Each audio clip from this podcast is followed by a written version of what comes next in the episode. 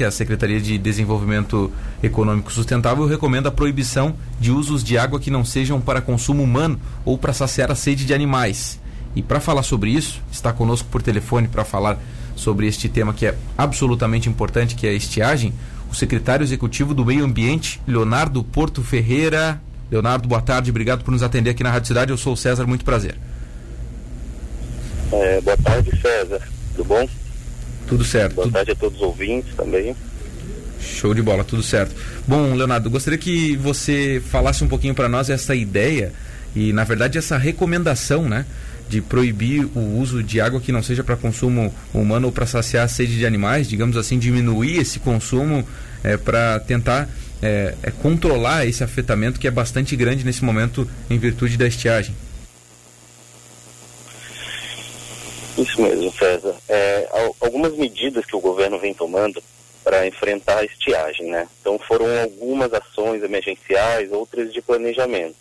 Nas ações emergenciais, é, o, a secretaria publicou uma resolução é, recomendando a, recomendando a, o uso prioritário para o abastecimento humano e para a descendentação animal. Nessa resolução, é, existe uma flexibilização para que as, é, as, as concessionárias consigam obter água para o abastecimento público. Uma outra questão também que a Secretaria tem desenvolvido é a emissão de notas técnicas. Foi publicada uma nota técnica na semana passada caracterizando o estado de estiagem. Então tem um estudo lá apresentado é, indicando qual, é, em que estágio está a estiagem no estado e fazendo as recomendações.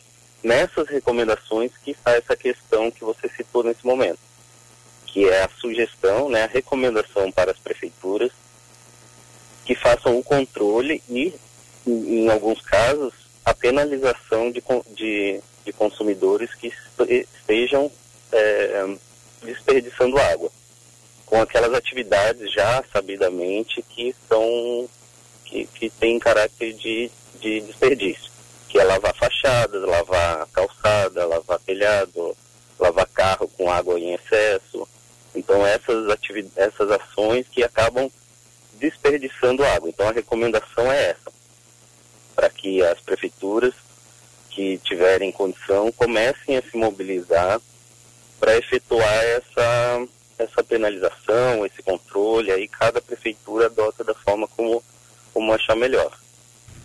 Agora, Leonardo, é, boa tarde, aqui é o Wanderson. É justamente que eu ia perguntar para você sobre essa questão de conscientização. É, as pessoas não têm como consciência, não tem um lado cultural de, ah, tem uma norma para não fazer, ela vai lá e faz da mesma forma. É, você falou dessas ações, falou das prefeituras tomarem as medidas adequadas, mas como é que seria isso? Que tipo de punição? É, seria, de repente, punindo no bolso mesmo de quem faz, é, quem, por exemplo, como você citou, lavar um carro, lavar um telhado, lavar uma fachada? Eu acho que é punir talvez no bolso do consumidor, da, da, da população em geral, para que isso, para que eles não façam isso realmente que é pedido por por vocês, né? É isso mesmo. É... Cada prefeitura tem autonomia para definir como vai ser regulada essa questão, né? É, mas é, é, sabido que quando mexe no, no bolso, as pessoas costumam é, é agir de, da forma condizente, né? Mas no, na minha visão, o que, o que temos que fazer, né? O que nós, população, temos que fazer é tentar mudar essa consciência, mudar esse, esse padrão de consumo de água que, que nós temos, né, que, que já, já adquirimos de muito tempo. Então, isso tem que ser mudado. Eu sei que de imediato é importante punir, mas o mais importante é que as prefeituras trabalhem na conscientização, trabalhem para mudar essa consciência, mudar esse, esse padrão de comportamento, para que isso não ocorra, né? Que, para que quando o Estado estiver em, em, em, em emergência ou em alerta para questões hídricas, é, é, o, todos, consi todos consigam é, desenvolver as suas atividades de forma é, organizada, sem desperdício. Então, o ideal é, é, mexer com a consciência, né? mexer com, com, com a mudança do padrão de consumo. Mas como a gente sabe que em caso de emergência é, quando, quando, quando pega no bolso, né, isso daí é mais, mais efetivo, né? Então, a, as prefeituras têm total liberdade para definir de que forma vão fazer esse controle. É, é possível que isso aconteça, espero que isso aconteça na verdade, né? Bom, estamos conversando com o Leonardo Porto Ferreira, que é secretário executivo do Meio Ambiente aqui no nosso estado, para falar sobre essa questão da estiagem, que é bastante importante. Fizemos uma introdução aqui, o professor Leonardo nos respondeu é, dois questionamentos. E agora, professor, a gente coloca também na conversa o Felipe Costa, nosso repórter aqui da Rádio Cidade, que esteve nesta manhã acompanhando a situação da estiagem. E o Felipe vai te fazer alguns questionamentos, até para a gente entender melhor como funciona todo esse processo. Felipe, por gentileza. Leonardo, boa tarde, é o Felipe, como o César falou. É, hoje pela manhã, como o César falou também, fiz algumas imagens e aqui em Tubarão está acontecendo um fenômeno chamado de cunha salina. E por isso estuda a criação de uma barragem natural no próprio leito do rio. Com isso, a, o nível do rio antes da barragem voltaria ao seu normal. Realmente, quem sabe as cidades têm por ter essa saída, fazer uma barragem natural, uma barragem artificial, enfim, para ter como uma solução temporária dessa estiagem? É, boa tarde, isso mesmo. É, eu, a, a, ligação cortou um pouquinho, mas eu acho que eu entendi a sua pergunta. Sobre a, a, a unha salina, né, que, que vem é, adentrando no, no leito do rio Tubarão, isso é, é, é, é motivo de duas, dois fenômenos, né? O primeiro, a estiagem, né? Claro, então o rio não tem aquela força para carregar água, né? Para carregar sedimentos, carregar aquela força de água e a maré. Nós tivemos é, condições atípicas de maré nos últimos dias, então aquela água que a, a, aquele encontro da água salgada do mar com a água doce do rio, ele está acontecendo mais para dentro, né? Mais para cima do rio. Então é, essa medida que Tubarão vem, que a que a, que a Tubarão Saneamento vem adotando, emergencialmente realmente é a mais adequada, porque temos que preservar a água doce para o abastecimento humano. Isso daí sempre vai ser prioridade. Então, não é ideal, né? O ideal é que tenhamos outras formas de, de, de contenção, com um planejamento mais a longo prazo, médio e longo prazo, mas nesse momento realmente não, tem, a água doce tem que ser preservada e principalmente essa água que está sendo reservada naquele aquela barragem, ela tem que ser usada para abastecimento humano.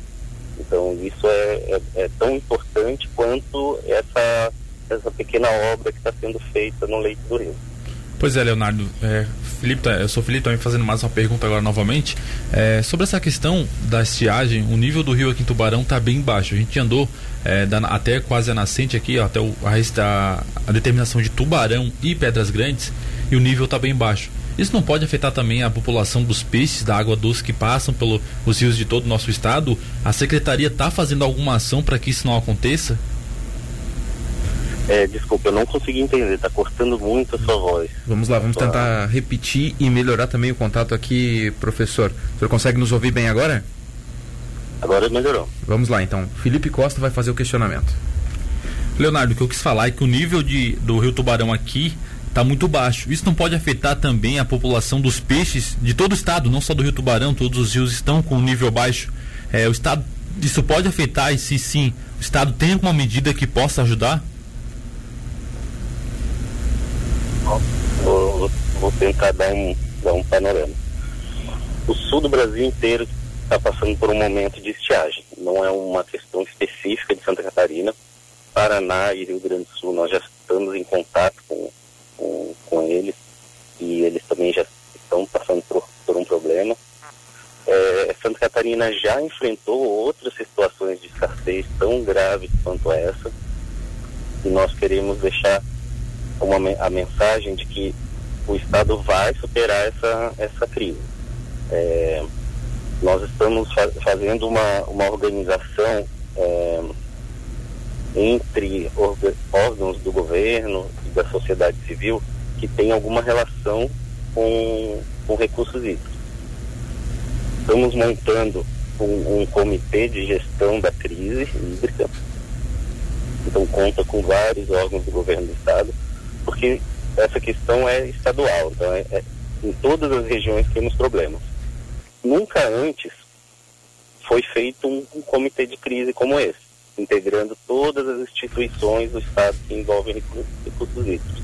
Então, se antes já conseguimos superar crises piores, hoje, já, já tendo aquela, a experiência anterior e ainda integrando mais as, as entidades envolvidas, é, a, a nossa visão é de que vamos superar e precisamos, o que mais precisamos é contar com o apoio da população com o racionamento. Então, a princípio não tem, não pensamos em, em, em falta de água, né? Então, abastecimento está mantido. Alguns municípios estão é, realizando rodízio de atividades, então hora vai para um setor, hora vai para outro setor. Então, para que não falte água poucos municípios estão sendo abastecidos com caminhão-pipa. Então são poucos. Né?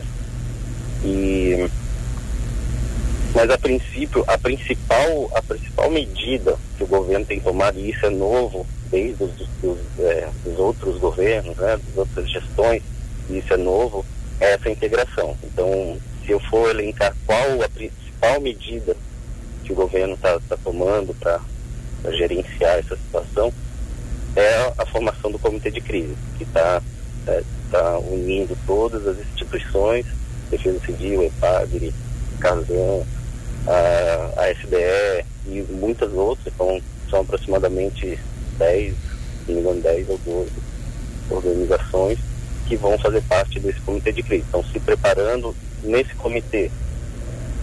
É, terão os dados, porque tem, tem tem as organizações que coletam dados, são dados de monitoramento, de chuva, de rio, de, de, de, outras, de outras questões também, e vamos ter tomadores de decisão. Então, dentro desse comitê, além de analisar dados, vão ser tomadas decisões em conjunto. Então, isso, ao meu ver, é a maior, é, maior ganho, né? E a maior proposta que o governo está fazendo para enfrentar a estiagem. Então tá, estávamos conversando, portanto, com o professor Leonardo aqui no programa, Leonardo Porto Ferreira, secretário executivo do Meio Ambiente. A entrevista foi proveitosa, em seguida estará no nosso site radiocidadetb.com.br. Leonardo, queria agradecer imensamente a sua presença, um abraço e até mais. Muito obrigado, um abraço e sempre que precisar estamos à disposição.